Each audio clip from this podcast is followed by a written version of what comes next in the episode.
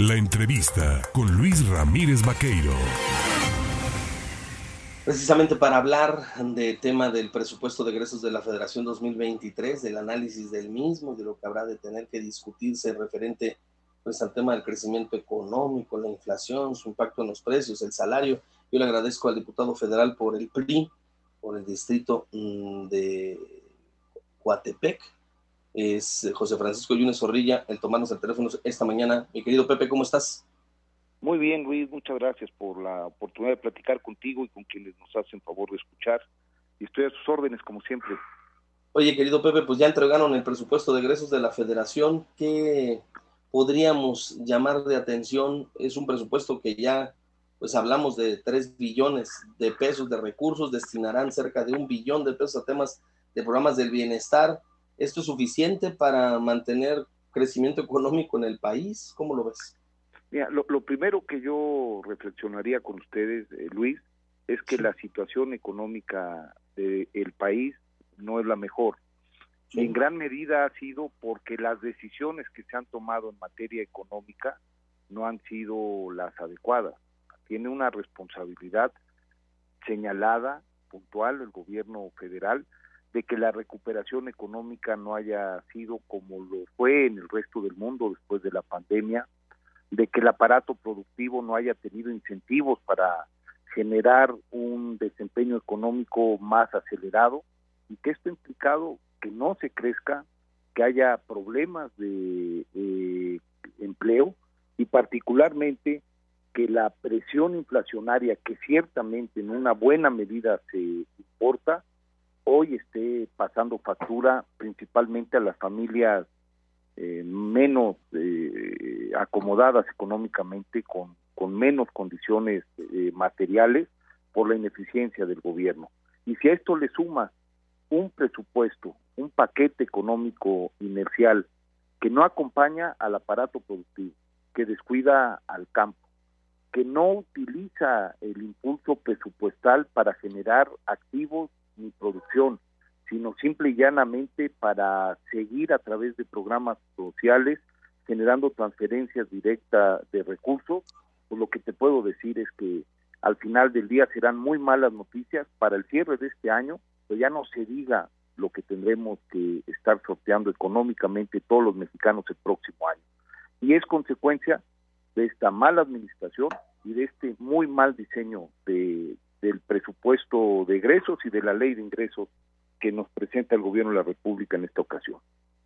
Eh, es eh, innegable que el gobierno de la República mantiene una política, pues digamos, eh, de te doy beneficios a ti población con mayores, menores posibilidades de desarrollo y mantengo esta, este binomio, esta relación de tú me ayudas con tus votos la pregunta aquí va en que, eh, ¿de, qué, ¿de qué beneficia esto a, la economía mexicana si la inflación está tan disparada, si lo que hoy otorgan como beneficio simplemente pues no sirve o no alcanza para comprar la canasta básica?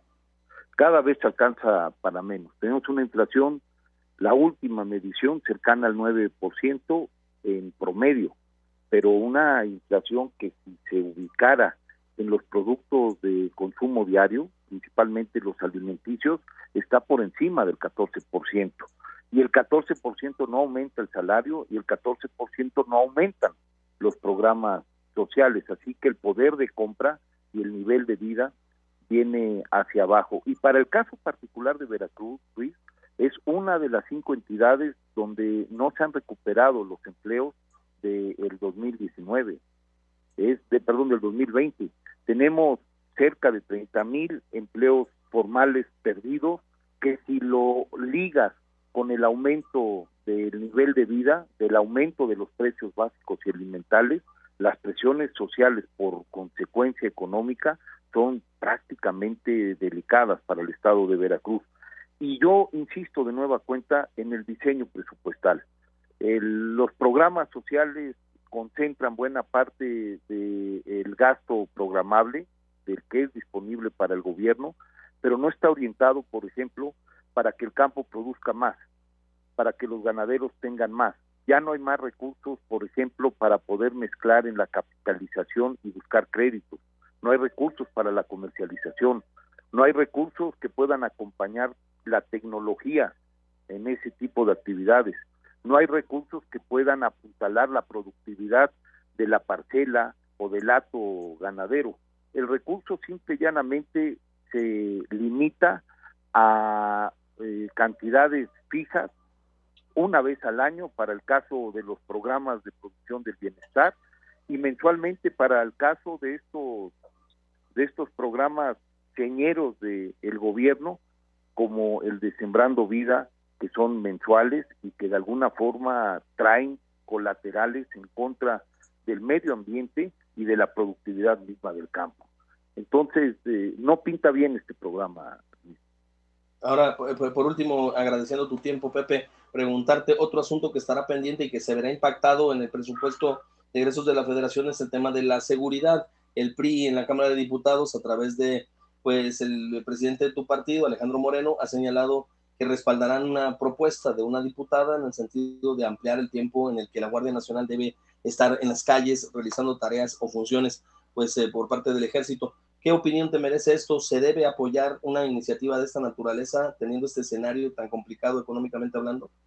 Mira, para concluir con el tema económico, Luis, y, con esto cerrar y contestar tu pregunta, llamar la atención de quienes nos hacen favor de escuchar, de que se prevé un endeudamiento de un billón de pesos presupuestario este año, más el millón, más el billón de pesos que implicará eh, asumir el aumento de las tasas de interés y el costo de la deuda eh, anteriormente pactada. O sea, hay, hay un endeudamiento importante desde el primer día de esta administración que se ha ido que ha ido aumentando con la votación cada paquete económico del Congreso en estas fechas, por lo que tenemos que tener muy en claro que es una mentira monumental eso de que el gobierno federal no se endeuda y que sin deuda está haciendo lo que está haciendo en el país. Eh, yo con esto cerraría el, capítulo económico y te contestaría el tema de la seguridad. Es un tema sensible que al PRI le ha interesado resolver desde siempre. Hay experiencia para hacerlo. Y sin lugar a dudas, uno de los temas a debatir, eh, Luis, es y las eh, policías en su gestación o en su proceso de formación necesitan el acompañamiento de las Fuerzas Armadas, en tanto se cumple con el propósito de tener una Guardia Nacional o policías civiles, profesionales y disciplinadas, como lo marca la, la Constitución. Y en este sentido me parece que cuando se le dio al presidente de la República la confianza para crear la Guardia Nacional y sujetarla a cinco años en el acompañamiento de las Fuerzas Armadas a la Guardia Nacional, se cumplió con el país y se le dio un voto de confianza al presidente de la República. Los hechos y los resultados, salvo que alguien me quiera desmentir, es que su estrategia de seguridad ha fracasado rotundamente.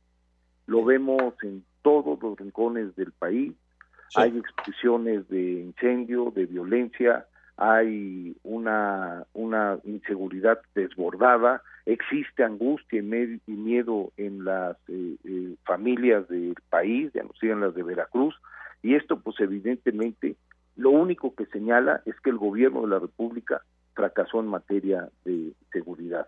Ahora, debatir si se le debe ampliar o no en este momento el tiempo del acompañamiento de las fuerzas de las fuerzas armadas a la Guardia Nacional me parece que es prematuro. Este tendría que ser una discusión de finales de legislatura y contra los malos resultados que tiene el gobierno y cuando el gobierno tenga que reconocer que no formó un solo policía, que no tiene manera de poderle decir a la gente que sin el acompañamiento de las Fuerzas Armadas, la Guardia Nacional se queda principalmente en gancho. Entonces, a mí me parece que este no es el tiempo para discutir eso.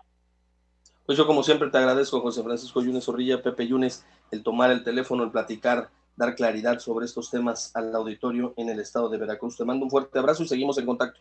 Muchas gracias, igualmente, Luis.